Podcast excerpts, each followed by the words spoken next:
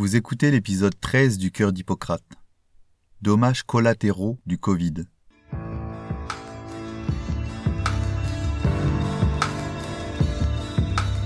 Bonjour chers amis. Heureux de vous retrouver comme tous les jeudis. À noter que vous pouvez désormais me suivre également sur YouTube. N'hésitez pas à vous abonner et à laisser un commentaire. Après vous avoir détaillé dans l'épisode précédent ma réflexion sur la vaccination Covid, et notamment sur l'absence d'effets secondaires liés à cette technique, je voudrais en revanche vous exposer dans cet épisode mon inquiétude quant aux véritables effets secondaires, non pas du vaccin, mais de la manière dont a été gérée cette pandémie. Ces effets secondaires, que l'on appelle les dommages collatéraux, et qui ont été déclenchés par toutes ces mesures de restriction, de confinement et de mise en berne de notre système économique.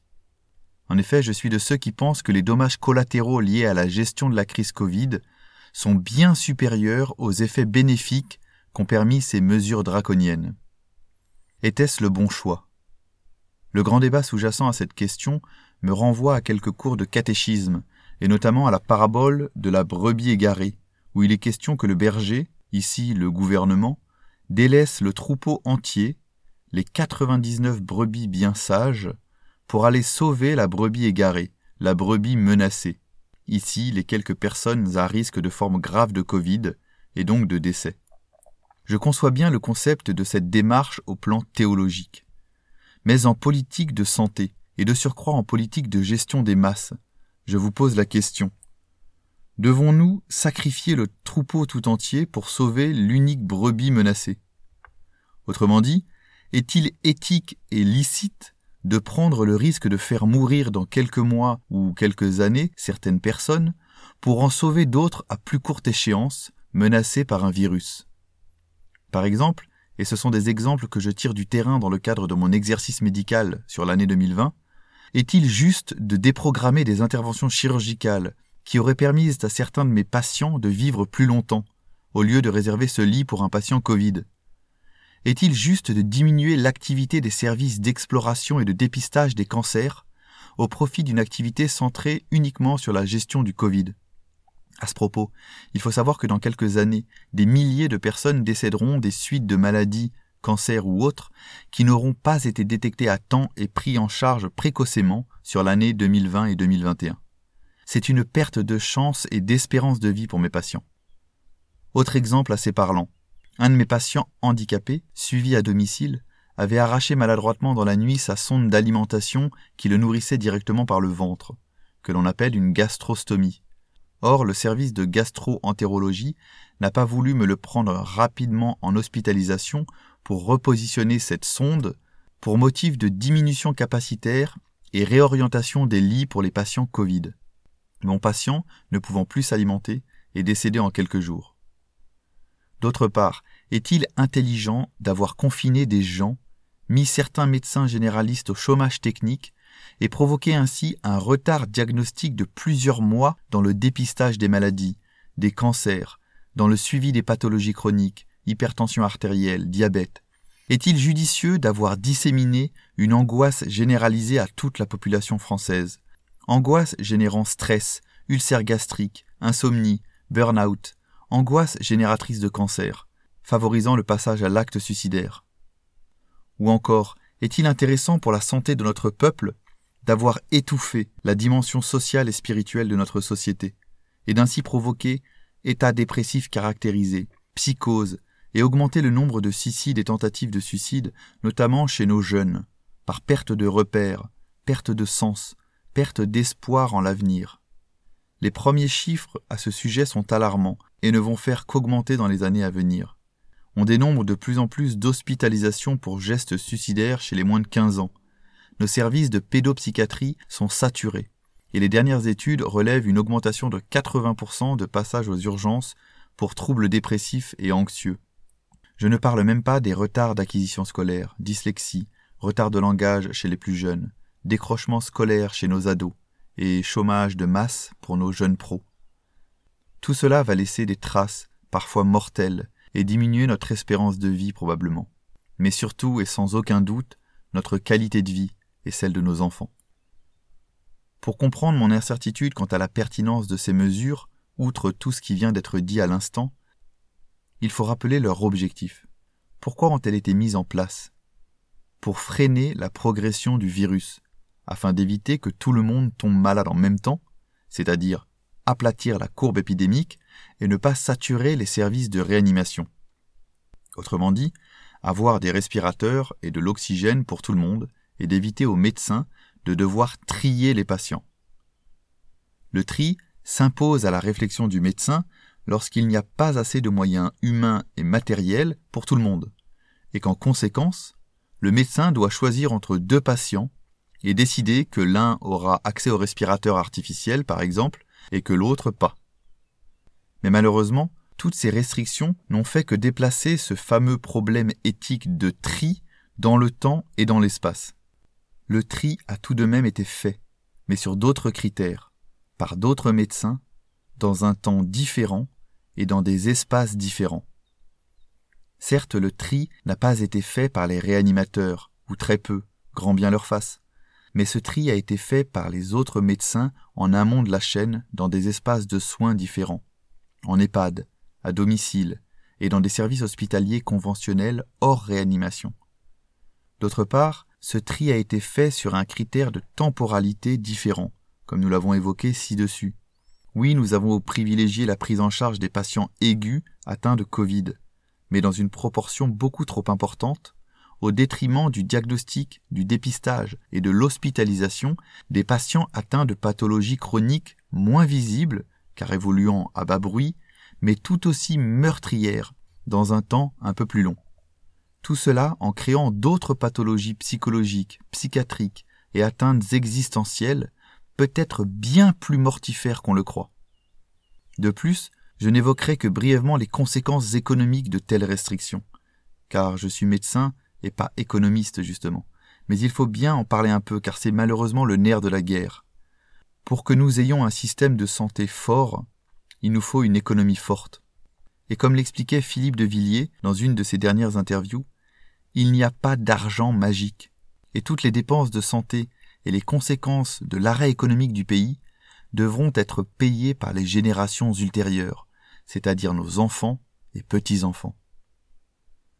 L'erreur qui a été commise par le gouvernement français est de ne pas avoir pensé la situation de manière holistique, c'est-à-dire globale, sur la personne humaine et sur les sociétés, en intégrant les répercussions de ces décisions sur les générations suivantes. Bien sûr que la santé, ça n'a pas de prix. Et encore, on pourrait en débattre, mais ça n'est pas le sujet. Mais qu'est-ce que la santé? Est-ce le simple fait d'être en bonne santé physique, corporelle, sans symptômes Covid, sans tout ni courbature?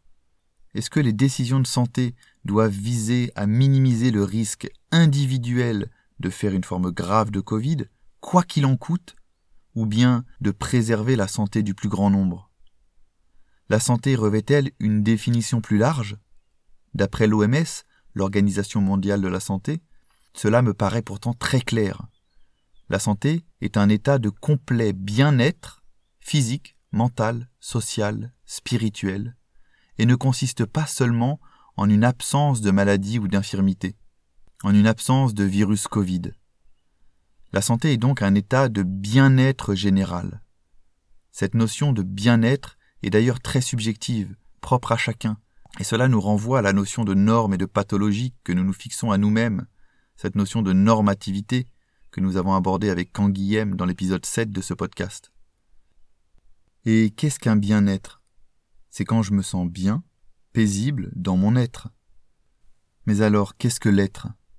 Quand nous questionnons l'ontologie, cette science de l'être qui s'interroge sur sa signification, il en ressort cette définition communément admise L'être est ce qui est, l'existence, ce que nous ressentons exister par la perception, qu'elle soit sensible à travers notre corps ou intelligible, que nous percevons avec notre esprit. D'après l'approche ontologique de l'être, et même d'après l'OMS, qui est loin d'être reconnue pour ses réflexions philosophiques, l'être ne se résume pas à mon corps, et la santé ne se résume pas à l'absence de maladies corporelles. La santé ne se résume pas à l'absence de Covid. Cela explique pourquoi certains d'entre nous ont souffert du confinement, de la restriction de liberté et de toutes ses conséquences, alors que leur corps physique était indemne, exempt de Covid. Il existe bien une santé psychologique, sociale et spirituelle à part entière. Il existe bien des souffrances psychologiques, sociales et spirituelles.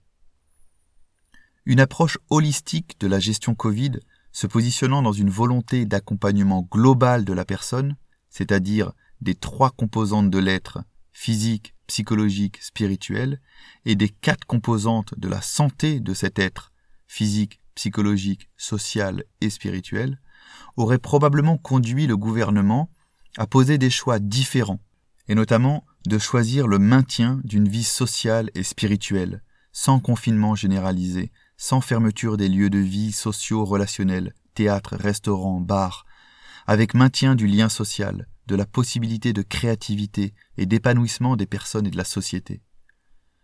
Peut-être que cela aurait généré une saturation plus grande des réanimations et un tri plus conséquent à réaliser par les réanimateurs.